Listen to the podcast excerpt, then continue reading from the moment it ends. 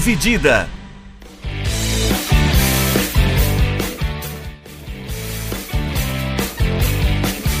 Olá, meus amigos, olá, minhas amigas, sejam bem-vindos a mais um episódio do podcast Dividida. Eu sou o Guilherme Milani, dividindo a tela aqui comigo, Vinícius Bringel. E aí, Bringel, como é que tá? E aí, pessoal, beleza? Tudo positivo? Se acontecer de alguém entrosar aqui no meio da transmissão, fique avisados já. Um certo rapaz aqui que tá dormindo agora, mas ele pode aparecer a qualquer momento. É o nosso convidado especial para assuntos caninos. Exatamente, exatamente. Vai, pode ser que faça alguma aparição aí. Uh... uh, a gente está gravando esse episódio no dia 26 de setembro. É uma segunda-feira muito fria em Americana, fria demais para o meu gosto. Exato. É, mas a gente não gravou no fim de semana porque resolvemos gravar agora a nossa prévia para a final, grande final da Copa Sul-Americana, que acontece entre São Paulo e Independiente Del Valle, no estádio Mário Alberto Kempis, em Córdoba.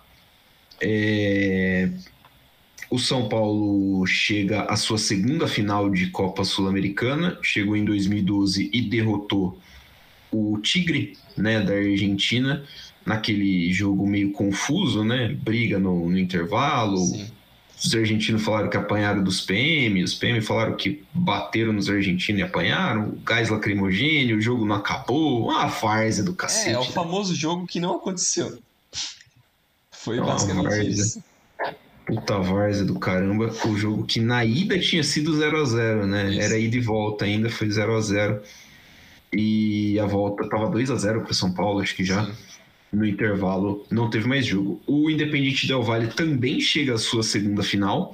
Venceu em 2019 a Copa Sul-Americana, batendo o Colón da Argentina por 3 a 1 no General Pablo Rojas em Assunção, no Paraguai conquistando assim o seu único título da competição. É, como que chegam as equipes para esse confronto, Bringel? É, vamos passar um pouco aqui como foram. Você quer que fale já do histórico recente já, os últimos o caminho ou a gente fala primeiro? É, pode ser, vamos começar pelo caminho. Então vamos falar aqui como foram os confrontos das duas equipes, né, até a chegada à final. É, o São Paulo que veio, que se classificou direto é, para a Copa Sul-Americana, diferente do Del Valle, que fez a primeira fase da Libertadores e ficou em terceiro no grupo, que era o grupo do Atlético Mineiro, e acabou consequentemente Verdade. indo para as oitavas de final da, da Sul-Americana e agora chegou na final também. O São Paulo que na, na fase de grupos, nos seis jogos, venceu cinco, empatou um, com 12 gols a favor e 3 gols contra. Então, um domínio total. E na Sul-Americana é aquele esquema bizarro, né? Que só o primeiro classifica. O resto faz jogo inútil, porque na quarta rodada você já sabe quem tá classificado ou não. Quem tá classificado ou não. Não, não faz o menor sentido esse regulamento, cara. Maior faz o menor sentido. Besteira é, é aquela clássica como bom, né? Que adora socar todos os times da América do Sul em todas as competições internacionais e fica aquela loucura de time ruim, é, calendário bizarro, regulamento que não faz o menor sentido, clássico Comebol. É, nas oitavas de final, o São Paulo pegou a Católica. No primeiro confronto, lá no Chile, foi 4 a 2 para São Paulo, com dois gols do Luciano, um do Caleri e um do Reinaldo. Na volta, no Morumbi, foi 4 a 1 para o São Paulo, com mais um gol do Luciano, Éder, Moreira e o Rodriguinho, jovens que ninguém conhece, mas foi um time mais mesclado ali porque o caminho da, da classificação já estava bem é, encaminhado, né? Na próxima fase, nas quartas de final, o São Paulo pegou o Ceará, confronto bem duro que no Morumbi foi um gol, foi 1 a 0 com o gol do Nicão e na volta foi aquele suprimento absurdo onde o Ceará teve boas chances de classificar, é, mas acabou o confronto indo para os pênaltis, porque o Ceará venceu por 2 a 1 é, lá no Ceará. E nos pênaltis o São Paulo conseguiu a classificação. Que foi o jogo que o, Felipe Alves, se não me engano, é, começou. Foi o primeiro jogo dele. Se não me engano, foi um dos primeiros. Se não me engano, foi o primeiro jogo dele, o Felipe Alves, que era ex-goleiro do Fortaleza quando o Rogério trabalhou lá. E então, durante aquele momento de incerteza em relação ao gol do, do São Paulo com o Jandrei lesionado, sem saber qual que, quando ele poderia voltar, o Rogério trouxe esse, esse jogador que tinha certa confiança, por mais que é bem veterano, tem 34 anos, é, mas veio aí e tá até que fazendo bons jogos. É uma surpresa, assim, é uma surpresa grata e, e tá indo bem. Provavelmente ele vai ser o titular na final de, de sábado. É, e como eu falei, é, nas quartas de final o São Paulo passou do Ceará. Na semi, o time paulista pegou mais uma equipe brasileira. Pegou o Atlético Goianiense é, e perdeu é, lá em Goiás por 3 a 1 com gols do Jorginho, do Shailon em São Paulo, o Léo Pereira e o, São, e o Luciano descontou para o São Paulo naquele confronto. E na volta o São Paulo venceu por 2 a 0 com dois gols do Patrick. É, então foi foi uma sequência de jogos ali que nas oitavas de final São Paulo parecia que tinha algo rolando assim, com bons jogos. Nas quartas na semi, não sei se é por conta de uma questão local e serem equipes que já conhecem o São Paulo, teve um pouco mais de dificuldade é, de ter que propor o jogo, é, coisas que o São Paulo não gosta muito. Esse São Paulo do Rogério não é muito bom com isso. É, tanto que eu, eu acho que o, o jogo contra o Ceará foi o pior assim que eu, que eu me lembro dessa, dessa campanha do São Paulo. Porque foi um jogo bem duro, um jogo feio, mas feio. O São, o São Paulo errava tudo. Tudo. Parecia que os caras estão completamente perdidos na marcação. É, que é algo que é recorrente nesse, nesse time do Rogério, que parece que eles têm uma dificuldade absurda de marcar sem a bola. Eles não conseguem, eles ficam totalmente perdidos. É, mas enfim, esse foi a, a trajetória do, do São Paulo na, na Sul-Americana até chegar à final. É, o São Paulo teve, é, teve problemas fora de casa, né? Sim. Principalmente. É né? Jogando lá no Ceará e jogando lá no Serra Dourada. É. É, o jogo contra a Católica acabou não, não colocando nesse, nesse é. balaio, porque foi, foi, um jogo, foi um jogo muito confuso. Muita expulsão, muito cartão. O São Paulo teve acho que uns dois ou três jogadores expulsos. Foi uma loucura esse jogo. Foi um, um negócio meio de louco. O São Paulo conseguiu um 4 a 2 bem, bem valioso. Sim. O artilheiro do, do São Paulo na, na campanha é o Luciano, né? São cinco gols para ele na Sul-Americana. É, ele vem sendo bem decisivo, né? Nesses principais jogos, assim. Basicamente ele que chamou a, a responsabilidade. Na Copa do Brasil também teve jogos que ele foi bem importante, chamou a responsabilidade, mas mas ele veio, eu acho que eu fiquei com a impressão que ele tá fazendo um pouquinho menos de gol do que ele estava, do que ele estava fazendo nas últimas temporadas. Sim. Mas assim, continua fazendo gols decisivos, assim como o Patrick, né? O Patrick que nunca foi assim tão artilheiro, aparece sempre em bons momentos para decidir jogos pro São Paulo, né? Sim. O Luciano teve aquela temporada mágica ali com, com o Carilho. Carilho. O Diniz. O Diniz? Carilho, cara. O Carilho tem a ver? Foda-se o Carilho, mano. Cara, ele é foda, hein? Com o Diniz, que é aquele, aquela campanha que o time quase foi campeão brasileiro ali, ficou naquele quase. Ele foi artilheiro do brasileiro naquele ano, se não me engano, com 20 gols, 25, um negócio assim. Ele foi artilheiro. Se não me engano, ele foi. Não sei se o melhor jogador da temporada, eleito o melhor da temporada, ou o melhor atacante, um negócio assim. Mas foi a melhor temporada dele, acho da carreira. É... E ele foi muito bem, mas é igual, eu concordo com o que você disse. Eu acho que ele não está no seu momento mais goleador, como no passado, mas eu acho que ele está tentando contribuir de outras formas, assim. Sendo um cara mais assistente, cria mais espaço, mas eu acho que ele tenta muito. Às vezes acaba errando demais, mas é porque ele tenta demais é. também. Força, né? É, acho que, acho que também tem um pouquinho a ver com, a, com o fato dele se acostumar a jogar com o Caleri, né? É. Acho que tem a questão da dupla também Sim. faz, faz a sua parte. É, o Del Valle chega na, na final da Sul-Americana tendo vindo da Libertadores, como você falou, né, Bringel? Sim. É, o Del Valle foi eliminado da Copa Libertadores com uma campanha regular, são duas vitórias, as duas contra o América Mineiro, dois empates e duas derrotas. Perdeu para Tolima e Atlético fora, né? Empatou com Tolima e Atlético em casa. É, aí veio para a Sul-Americana. Na Sul-Americana, eliminou o Lanús nas oitavas de final, com 2 a 1 no Equador e um 0 a 0 em Lanús. Nas quartas de final, eliminou o Tátira da Venezuela. O Tátira, que vale a pena lembrar, tinha já eliminado o Santos Sim. na Vila Belmiro, nos pênaltis. Uh, venceu por 1 a 0 lá na Venezuela e fez 4 a 1 sem dó nem piedade na, na no Equador.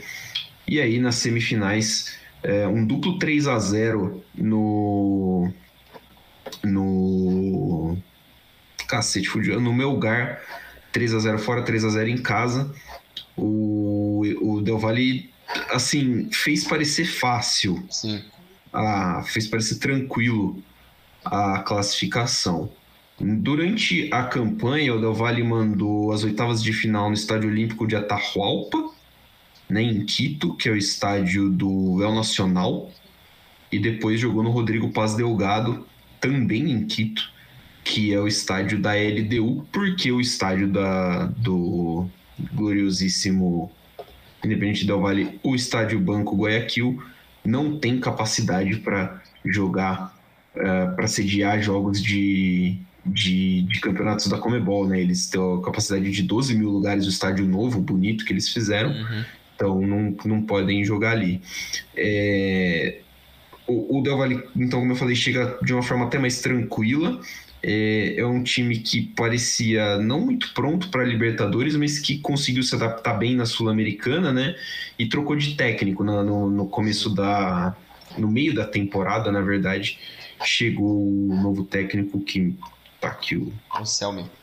Isso, Anselmi, o argentino, é, que era era assistente do Miguel Ángel Ramírez quando o Del Valle foi campeão pela primeira vez e mantém né, a filosofia de trabalho do, do Del Valle, que acho que é o time mais proeminente do, do, do Equador. Né? A gente foi, fala há algum tempo aqui que o Equador vem vem parecendo muito bem nesse cenário do futebol continental, né? O Barcelona foi semifinalista da Libertadores em duas temporadas aí dos últimos cinco anos. Sim. O próprio Del Valle já foi finalista da Libertadores, a gente vai falar um pouquinho disso mais para frente. Então, é, parece que tem um caminho a ser seguido, um caminho sendo seguido muito bem ali pelo futebol equatoriano, principalmente pelo Del Valle, que, que vem aparecendo muito bem nesses últimos, nesses últimos anos. Sim. É, deixa eu ver, o Del Valle que é o atual campeão do Equador, inclusive. Sim. Né? É, eu ia até ver a, a, escala, a classificação, em que posição estavam. Eles estão em segundo lugar. Segundo lugar na, o equatoriano desse ano. Eles estão atrás do, do Alcácer, que é a equipe que meteu 5 a 0 neles há alguns meses atrás. Que loucura, hein? É. É. O Alcácer que é de, da província de Pitincha, abri aqui, que é a mesma deles, né? Ali da mesma região, basicamente. É... é uma região meio que é uma periferia, digamos assim, da, de Guayaquil, não é? Algo próximo? É, é por aí. O, o. Peraí, deixa eu ver. O Alcazé de. O Del Valle é. O Del Valle é de uma região próxima ali de Guayaquil. De Quito, perdão. Não de Guayaquil, de Quito. É. O Alcas é de Quito mesmo. Hum. É isso aí. É. É, mas enfim, aí os times se enfrentam nesse próximo sábado. A gente está gravando, inclusive, hoje, porque a gente vai soltar ele um pouquinho antes do fim de semana, para você ouvir antes do jogo, que vai ser no sábado, no estádio. Já me fugiu o nome do estádio de novo, Mário Alberto Kempes, em Córdoba, na Argentina. É, falando agora um pouquinho de como esses times se encaixam, as campanhas são assim, a campanha do, do falei que a campanha do Vale é tranquila, mas a campanha do São Paulo também é muito, foi muito boa, né? O time teve os seus problemas com times brasileiros, o que acho que é comum, porque são times que se conhecem muito bem, uhum. mas o São Paulo dominou o grupo como precisava que se fosse dominado, é, passou pelo, pelo último adversário estrangeiro até a final com tranquilidade também, né, Bringel? E e mesmo na desvantagem de enfrentar os brasileiros, soube, soube ir buscar o resultado. né? Principalmente contra o Atlético Goianiense, que a desvantagem era muito grande. Mas aí também o, o São Paulo amassou o Atlético Goianiense no Morumbi. É, como, como, como que esses times se, se batem ali na final, né? São dois times que têm um estilo de jogo meio parecido, gostam de jogar com três zagueiros, né? Uhum. Sim, é, eu acho que eles têm é, sistemas similares. A forma de jogo também, eu acho que é relativamente similar pela proposta que a, os clubes e os técnicos gostam de fazer bastante variação. E entre aspas, leia isso como, escute isso como inventar moda. Que é uma coisa que o Rogério Senna adora fazer. É, e tentar fazer umas coisas diferentes, é, insistir em alguns caras é, que às vezes não estão dando tanto resultado. Mas em relação ao Del Valle, é uma equipe como a gente consegue ver nos últimos anos que tem uma crescente muito boa. Eles sabem trabalhar muitos jovens, né? É um time que tem esse foco mais de, de produzir jovens jogadores, vender para a Europa. É, tem uma proposta muito mais moderna em relação a vários países da América do Sul, na verdade, né? É bem diferente e também é, pode parecer um pouco inesperado, porque um clube é, do Equador consegue ter é, mais, é, mais sucesso nesse estilo de nessa proposta de, de administração do que outros grandes clubes na América do Sul. E, e eu estava acompanhando também um pouco da, da forma como o Del Valle jogou as últimas partidas e tal. E uma das principais mudanças que eles tiveram no, nos últimos jogos foi a entrada do. Eita, sumiu o nome do cara aqui o, o Lautaro Dias. O Lautaro Dias, que é o argentino, é, que ele era jogava na ponta, mas por conta da má fase do do, do centroavante aqui, velho, como chamava? Uh, fugiu o nome. O Jaime Ayovi. Isso, esse mesmo. Tem uns 34 anos, 35, né? Isso. Mais experiente. É, ele perdeu espaço, eles adaptaram o Lautaro Dias, que é um ponta, para jogar de centroavante junto com o Sornosa. O Sornosa que é mais conhecido do público brasileiro, né, que jogou pelo Fluminense e pelo Corinthians. E ele consegue ser mais um cara que, que vai ajudar mais numa criação, mas basicamente o que o Luciano faz, que o Luciano às vezes ele também consegue jogar atrás do centroavante, que o Sornoso também faz isso às vezes pelo, pelo Del Valle, tanto que na última partida deles, é, que foi na, no dia 23, é, não foi no dia 24, que eles venceram o Macará, o, eles fizeram uma mudança de escalação e justamente o Sornosa jogou atrás do Lautaro Dias, num 4-2-3-1, e o Sornosa jogou como esse homem à frente do, dos volantes, mas atrás do, do Lautaro, então fazendo ali mais uma, uma criação, né? jogando no espaço. É, coisa que pelo menos que eu me lembre, na, quando ele jogava aqui no Brasil, ele fazia outras funções. Às vezes ele era quase que um, um ponta, às vezes ele era um meia pela, pelo lado. Pelo lado. Então. Até, até, um meia central que acabava caindo, né? Acabava flutuando, porque assim, ele nunca foi muito rápido, né? É. Então, tipo, ele era um cara que acabava flutuando ali pelas, pelos bolsões ali da, das pontas de área, assim, mais ou menos. É, ele tinha essa capacidade técnica dele é muito boa, ele demonstrava já isso, mas é, é como você disse, ele não tinha tanta essa aptidão física assim para correr mais ou fazer jogo de velocidade, não era muito a dele. Mas é, essa, são os dois principais nomes dessa equipe do, do Del Valle, o Lautaro Dias e o Sornosa. A defesa é, é uma defesa que é um pouco mais compacta, de forma similar ao que o Rogério Senna também gosta de fazer. É, um, um, jogador de destaque também que o, que o pessoal estava falando muito bem é o Chaves, o lateral esquerdo. É, se não me engano, ele está jogando pela seleção equatoriana também. É, é, um bom jogador. A defesa que também tem o Schunk e o, e o, Car, Carabarral, que são outros, os outros zagueiros que revezam ali é, nesse esquema. Então é um, é um time que joga de uma forma muito similar ao São Paulo, que ele tem os três zagueiros, às vezes ele consegue jogar com quatro, às vezes o São Paulo também joga com quatro. E, e faz essa variação. Mas a forma de jogo deles é muito. É aquele compacto que sabe usar a bola, mas ao mesmo tempo ele chama o time adversário. Ele chama o time adversário para usar os espaços e sair no contra-ataque. saindo em velocidade, seja como um cara como o Lautaro, que ele é mais veloz, ou o Sornosa dando um passe bom para ele. É, então funciona de uma forma similar como o São Paulo faz. O São Paulo também.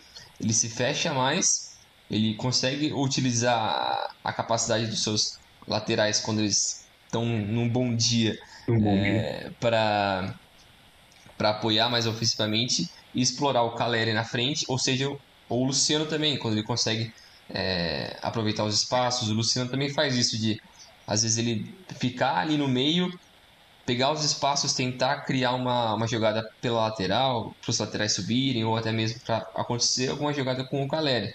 Porque, querendo ou não, o foco é o Caleri. É, ele não tem a capacidade técnica de outros jogadores, porque ele não, ele não cria tantas jogadas, né? Ele não é um cara que vai dar um super passe é, ou fazer uma pressão tão forte mas ele é um cara muito de dois toques, né? Ele não tenta inventar demais e ele tá sempre ali brigando, que é uma coisa que é, o torcedor gosta muito, tem suas falhas, mas ele é um cara que cumpre o que ele promete, né? Ele não, nunca tentou falar que ele é o, sei lá, o Benzema, ele nunca vai fazer isso, ele é limitado, ele vai fazer o feijão com arroz ali. É, e, e assim, o feijão com arroz dele ajuda muito São Paulo, né? Ele é um Sim. cara que incomoda o zagueiro, ele prende o zagueiro às vezes, né? Criando espaço para outros jogadores aparecerem, limpa a entrada da área, né? É, então é um cara muito importante e ele aproveita muito bem, né? A bola que acaba rebatendo, a bola acaba caindo. Uh, sobrando no pé dele dentro da área. Não à toa, acho que é ele o artilheiro de São Paulo na temporada. Ele é... tá com 20 gols. Deixa eu ver aqui nessa temporada. Eu acho que ele é. Acho que é 20 ou 21. Alguma coisa assim. Somando todas as competições. 21 gols, sim.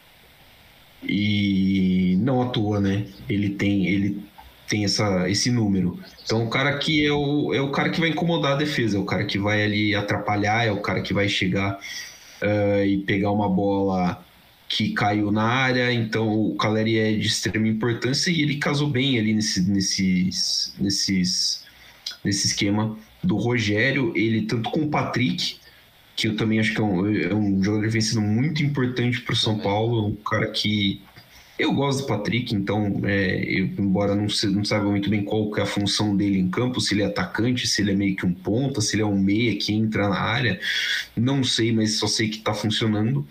Ele é um cara que joga. É, ele ocupa muito espaço na, na principalmente ele na parte esquerda do campo, né? E, e, e, ajuda tanto na construção quanto. Ele também entra bem, muito bem na área, né? Ele sabe utilizar os Sim. espaços, ele sabe ser aquele cara decisivo. Tanto que ele fez os dois gols né, no último confronto contra o Atlético, né? Sim. Então ele, ele é importante nesse. Demorou um pouco para engrenar no São Paulo, né? Porque ele chegou é, no começo do ano, vindo do Inter. Isso. Né? A gente esperava que ele ia. Pô, ele e o Nicão chegaram juntos. E que já chegassem, né, tipo, bem. Assim, a 100 por hora, né? De entrassem Sim. já tomando conta do lugar e não foi bem assim, né? É, não sei se foi por uma questão física ou técnica, porque o, o Patrick tem essa aparência mais de que ele tá um pouco. Ele parece ali. gordo, né, mano? Tipo, ele parece roliço. Parece, ele tem muito essa aparência, mas achei muito do biotipo dele. Ele é um cara é. que sempre vai parecer meio gordo, assim. Mas é um cara com físico mais. Mais ele é forte. É, ele é bem forte. Fisicamente ele é muito bom. Tecnicamente ele também contribui bem. Mas é igual você falou. Ele não tem uma posição muito definida, assim, onde, o que, que ele vai fazer. Ele joga na esquerda, porque é a posição que o Rogério vem utilizando mais ele, mas às vezes ele joga mais como um meia, ele cobre mais ali direita, à esquerda, às vezes ele consegue ser um segundo atacante e deixa o Luciano vir por trás, então ele consegue explorar bem isso. Eu acho que essa química dos três ajuda bastante. É, então, porque o, o, Rogério gosta de caras velozes. Isso ele sempre fez no Fortaleza. É, e no Flamengo ele tentou fazer, mas acabou não, não dando certo, acho por outros fatores, né? Mas no São Paulo ele, ele tenta fazer isso também porque é só observar as contratações que ele fez desde que ele chegou, né? Ele Marcos Guilherme. Esse cara nem tá jogando, mano. O que ele tá fazendo aqui, velho? Pra mim, não, pra, desculpa, pra mim é inaceitável esse cara estar no elenco de São Paulo. É só um parêntese que eu quero fazer mano, mesmo. Ele tem um empresário só perde pro do Douglas. Pica. Pica, o empresário do cara é pica, pô. Porra, mano, ele já rodou uns par de time. já rodou vários.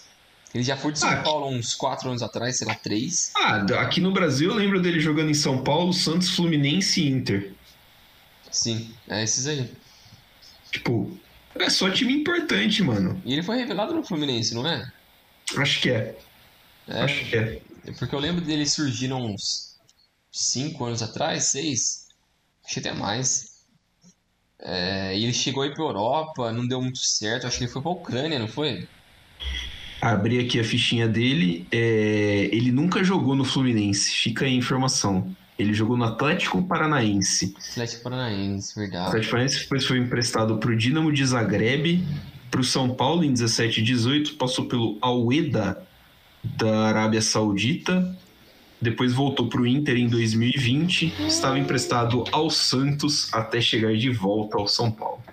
E o pedido do Rogério. O Rogério tem essas pedido loucuras, assim que ele insiste, não, eu quero esse cara aqui, eu sei que ele vai dar o resultado. Ah, o cara nem joga. Ah, o cara, pô, parece que é inexistente. É uma reserva, assim, meio de luxo, né? É, é esquisito, é uma coisa tipo o Alisson também, que foi outro que ele pediu. Porra, o Alisson pode se fuder. A torcida odeia ele, mano. O Alisson fez jogos bons para o São Paulo nessas últimas rodadas do Brasileiro, mas mesmo assim é uma contribuição muito abaixo do que você espera, né? Do... Não dá para você manter um cara que nem o Alisson no elenco para o cara entrar e, tipo, ah, resolver um jogo da 23 terceira rodada do Brasileirão. Ah, não. Pô, venhamos e convenhamos. Nossa. O Alisson é foda, o Marcos Guilherme nem se fala. O Éder, eu acho que ele é tão bom reserva pra você jogar um jogo que nem é tão importante, ou entrar no segundo tempo, acho que até vai quebra um galho. Ele é velho, ele é muito velho. Mas o Ederson, ele é experiente. Acho que são diferentes perspectivas aqui. Mas não dá. É, eu acho que ele quebra um galho assim, é, não é nada demais. O Bustos que trouxe lá, que era do grupo City, fez alguns jogos, assim, até agora não empolgou muita coisa. É, o Galopo também é outro desses que até agora não engrenou. Mas essas são contratações mais recentes também, né? Sim, é, eu acho que esses caras acho... precisam pelo menos mais uns seis meses, assim, é. pra ver o que eles vão virar, mas querendo ou não, o Rogério insiste nesses caras que pro torcedor é um pouco difícil de entender de onde está vindo isso, porque nenhum desses caras tinha um grande nome ou tiveram uma passagem de destaque é, um cenário internacional, então é, é um pouco questionável assim, mas é o Rogério, é o jeito dele, ele é meio cabeça dura mas ainda assim o São Paulo só chegou na final por conta dele. É, tem é. os méritos e os deméritos ali, né? No brasileiro tá um horrível, acho que tem 13 terceiro, 14 quarto. Tá em décimo agora que ganhou do Havaí, né? Agora no Verdade. domingo. Ganhou. Esqueci até. Mas estava antes por aí. Aí subiu porque aquele bolo ali do. Entre o. É, o esse até o. Bolo é, ali entre o, a, o último da, do, do, G8 ali, né? É. E acho que o primeiro fora da zona ali, o segundo fora da zona ali é uma, é uma um bolo meio complicado. É. é uma, é uma competição quase à parte, assim, porque todo mundo ali vai tá sempre subindo e descendo com muita, com muita é, muitas vezes durante o campeonato, né? toda rodada muda a ordem dos times. É, e, e é um negócio que parece que tá virando rotina, né? Todo ano tem esse pelotão ali, que é uns caras que é. a diferença de ponto é, sei lá, 5, 6 pontos de uns 10 caras. É um, é um bolo bem decente ali, assim. É, é que eu acho que assim, é, você separa os times de grande poder aquisitivo, Palmeiras, Galo, Flamengo, Corinthians, basicamente. É, aí, eventualmente, um, dois desses times não vão fazer campeonatos regulares, então eles descem um patamar, mas sobe um time que faz um campeonato mais regular e entra ali. Que nesse ano eu acho que são Fluminense e Inter. É. E aí você tem um time que. Os times que já estavam na Série A ficam ali, tipo, tem a grana de Série A, um planejamento mais assim, ficam se brigando que nem cego no escuro ali, e os times que subiram da Série B e os time grosso que é. vão lutar para não cair. Né? Acho que a tendência é, é grande ficar nessa. Por isso que também eu sou contra cair 4 no Campeonato Brasileiro, porque acho que é muito time. É, muito você time acaba punindo também esses times que estão nesse processo de subir da B para A e começar a se adaptar, né? Ter mais um poderio financeiro, acertar uma contratação, também poder errar outra, então você, você aumenta um pouquinho maior. a margem, né? É, aumenta um pouquinho a margem de erro do time. É, então você acaba permitindo isso, mas é, eu também concordo. Eu acho que isso teria que mudar e também teria que mudar a coisa de.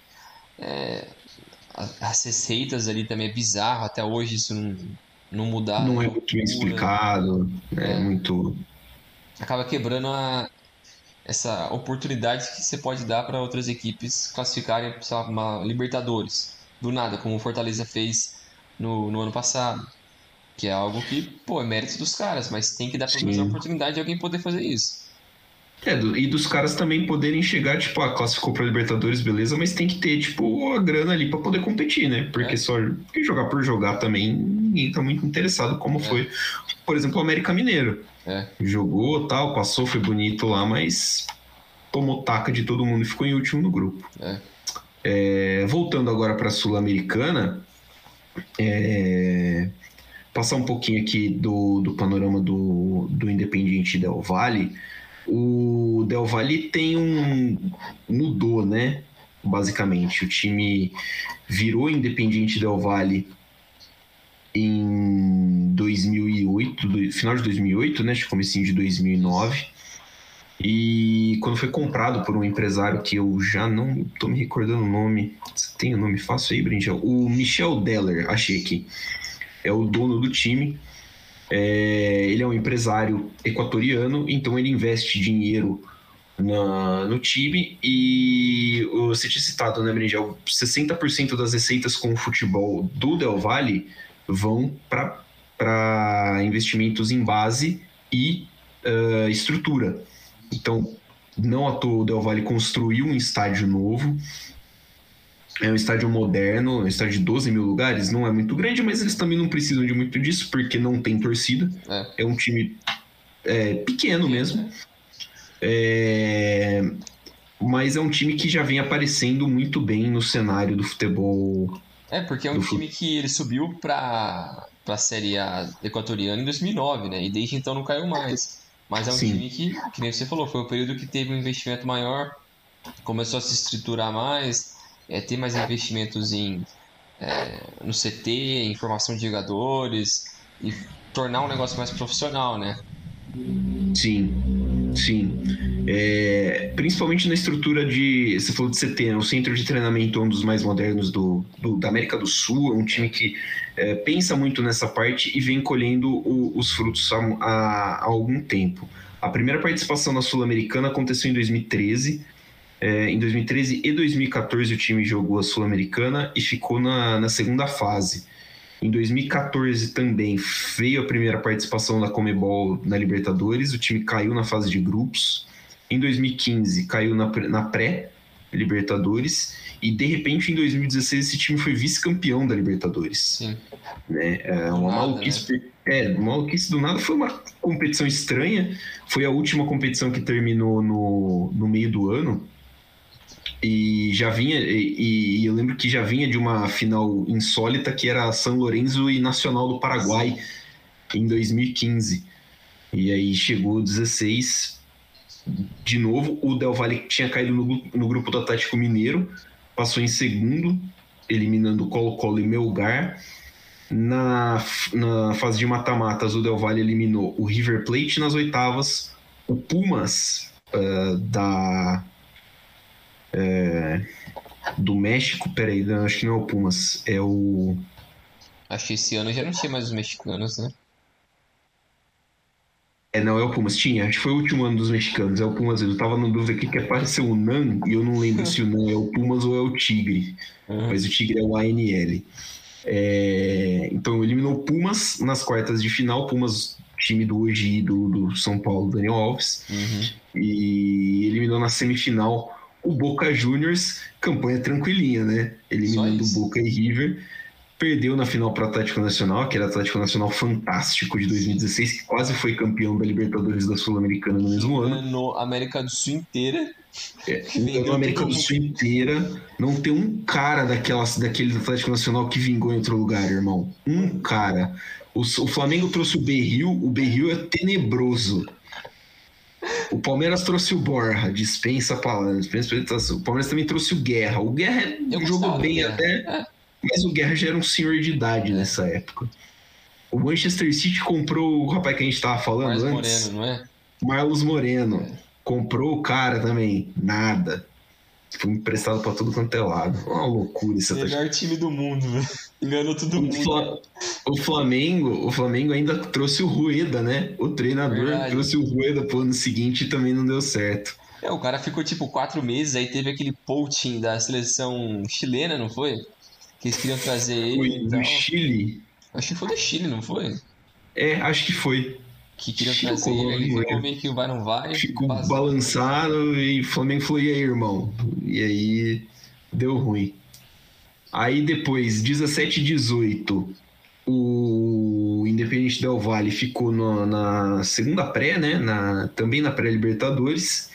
Em 2019, o time jogou de novo a Sul-Americana, voltou na primeira participação desde 2014 e foi campeão da Sula.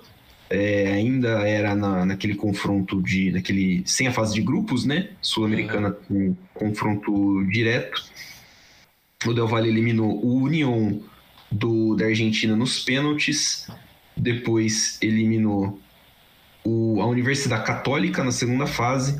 Depois, nas oitavas, passou por Caracas da Venezuela, Independiente da Argentina, Corinthians na semifinal e bateu o Colón. Como já falamos, bateu o Colón na final em Assunção, no Paraguai. É, depois, em 2020, teve uma. Ficou na fase de grupos da. ah, desculpa, nas oitavas de final da Libertadores. Em 2021, nas oitavas de final da Sul-Americana. E eles são finalistas da Sul-Americana em 22. Eles são vice-campeões da Recopa Sul-Americana de 2020, perderam por Flamengo. E foi na, foi na Liberta de 21, né? Eles jogaram a Liberta de, de 21, que eles meteram 5 no Flamengo, né, Brinjel? Acho que foi 2020. 2020, né? É, que é o Flamengo era o atual campeão, né? Isso, foi 2020. E. Esse jogo, ver. É, é, a escalação padrão ali, era os times do Flamengo que tinha acabado de ser campeão, só que era o Domenech Torran ainda, o técnico, né? Sim, Foi aquela sequência que basicamente demitiu ele. É, foi, foi ali que começou né, a, a decadência do trabalho do, do, do Domenech. O, e aí o, o Del Valle tem essa, essa filosofia de, de, de trabalho que é focar em jovens, na produção de jogadores jovens, né, na formação de jogadores jovens. Eles têm o treino de, o centro de treinamento que fica em Sangoloki, que é um chamado de centro de alto rendimento. Tem muito, tem sete campos de futebol, um deles com grama artificial. Tem tudo ali que os jogadores precisam. Ah, desde 2018, o time do Del Valle tem na Série B do Equador um time que é um time B, né? É o, ah, o Independiente Júniors, é um time B do Independiente Del Valle. Então, onde os jogadores já têm ali, podem subir da base para ter uma primeira, uma primeira experiência como profissional, né? No futebol profissional. E isso reflete tanto no futebol do time quanto no futebol do país. Porque passando pela última convocação do Equador, a gente tem muitos jogadores, acho que são mais de 13 dos 26 jogadores convocados que têm passagens pelo Del Valle. Muitos formados na base, muitos que já passaram depois de profissionais. Alguns nomes, como por exemplo o Moisés Caicedo, que hoje é do Brighton, o Piero Incapié, zagueiro hoje do Bayer Leverkusen. É, nomes jovens, como Patrickson Delgado, está com a seleção, está no Young Ajax, que é o time de juvenis do Ajax na Holanda. É, tem também Gonzalo Plata, hoje no Valladolid, também com passagens pelo Sporting. O Moisés Ramírez, é, goleiro da, da seleção do Equador também. Então é um time que formou muitos caras, é, tá tendo esse resultado, tem o resultado do retorno financeiro e técnico dentro de campo. E aí, é, você citou como principal destaque do time o Lautaro Dias, né? Isso. O atacante, ele marcou três dos seis gols do, do Del Valle na, semifinal, na né? semifinal. É. Então, assim, ele foi amplamente decisivo pro, pro Del Valle chegar nessa final de Sul-Americana. É talvez o principal jogador do ofensivo. Tem o, o Sornosa, que, que é um pouco mais conhecido pra gente, né? Que nem você citou. mas o, o, o Bala mesmo é o Lautaro Dias. É, outro destaque no meio-campo é o Christian Pelerano, é o capitão do time, ele tem fez 40 anos, acho que hoje, se não estou enganado. Sim, o argentino, né? O argentino, ele já é bicampeão do campeonato da Copa Sul-Americana. É, na verdade, fez 40 em fevereiro. Eu achei que era aniversário dele por causa da postagem da, da, do perfil da Sul-Americana no Twitter e os caras me engambelaram. Mas ele fez 40 anos em fevereiro, tem duas Sul-Americanas já, uma com o Independiente em 2010, outra com o Del Valle em 2019. É, é o líder do, do elenco, assim, né, em questão de experiência e tudo mais. É um dos principais jogadores também do, do, do elenco. E atrás você falou do Schunk, o Schunk é o principal zagueiro, né? Do. Sim, tá lá, eu acho, desde 2018, algo assim, faz tempo que ele tá lá. Ele é o segundo, ele é o segundo capitão, ele tá é, desde 2018 também participou da da, do título da Sul-Americana. É. É, então, assim, é um time que tem uma base de jogadores experientes. O Chump tem 30 anos já, ele tem uma base de jogadores experientes com que podem ajudar na transição dos jogadores jovens. Jogadores jovens sempre despontando. É, um técnico que mantém o esquema de jogo que já deu certo, que já deu certo, né? Que é um, uma continuação de trabalho. Então, você tem uma, similar, uma similaridade com o que já foi feito antes. Uhum. É, e um estilo de jogo que que nem você falou, né, que casa com o estilo do São Paulo, são estilos parecidos. A escalação do Del Valle nos dois jogos foi a mesma. Os dois jogos o Del Valle jogou com três zagueiros. Então, o, acho que é o que a gente vai, vai ver mesmo do, do na final em Córdoba. É, acho que não vai ser um jogo fácil para São Paulo. O time do São Paulo me parece é. mais físico do que o do Del Valle. Não vejo o Del Valle é, brigando tanto fisicamente como o São Paulo briga. Sim. Mas o São Paulo perde muito gás no segundo tempo. E isso é algo para ser notado e acho que é o, o, o, grande ponto. Se o São Paulo vai entrar pressionando, amassando para tentar conseguir construir um resultado no primeiro tempo e não se desgastar tanto no segundo, ou se o, o jogo vai se desenvolver de outra forma.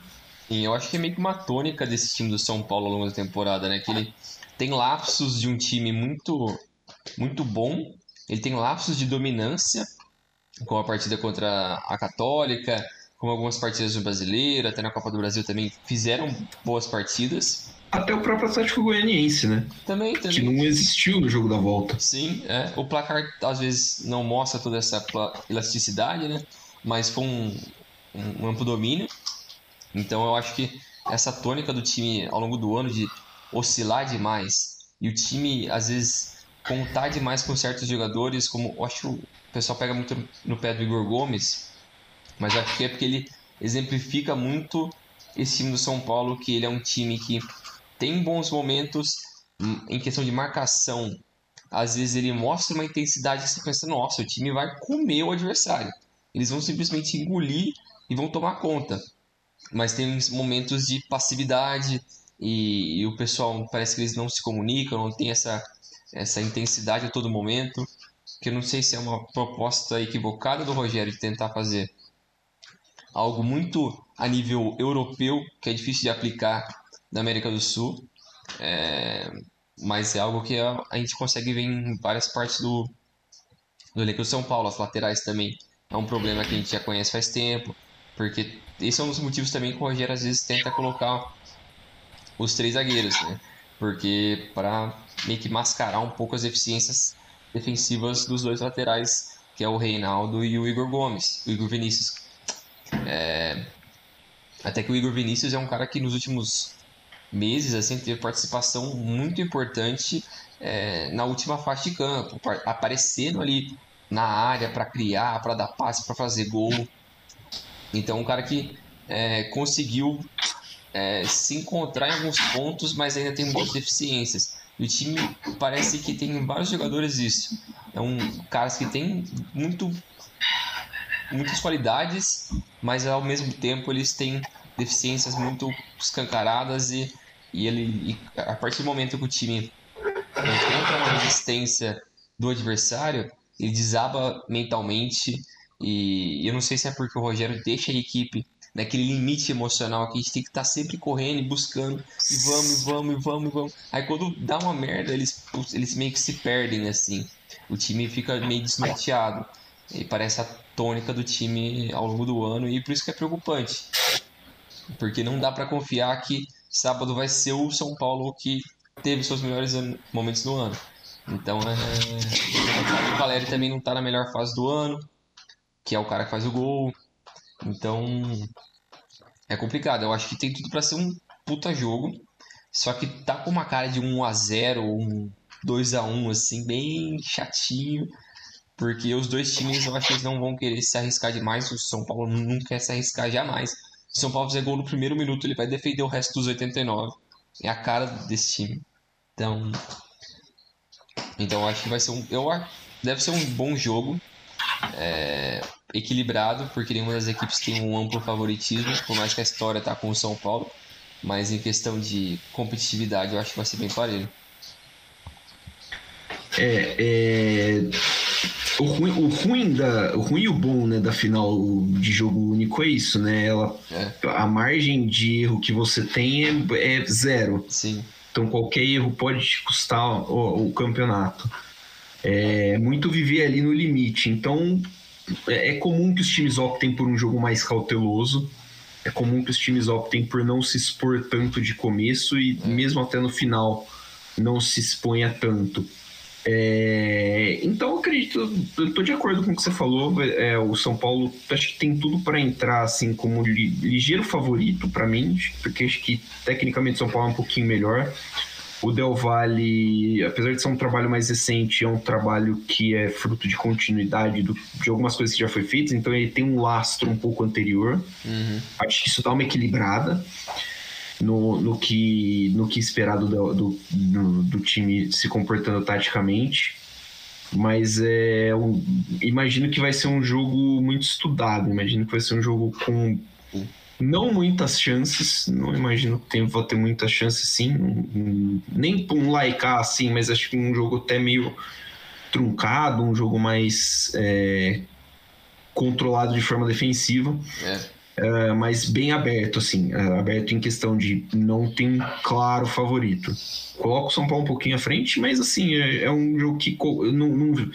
surpresa para mim seria se um time ganhasse, sei lá, por três gols de diferença. É, eu também acho. Então, acho que é um a chance também é meio mínima disso, né? Acho que o é. Del Valle tem mais potencial, de certa forma, para fazer uma loucura dessa, mas eu não acho que ele vai jogar para fazer isso.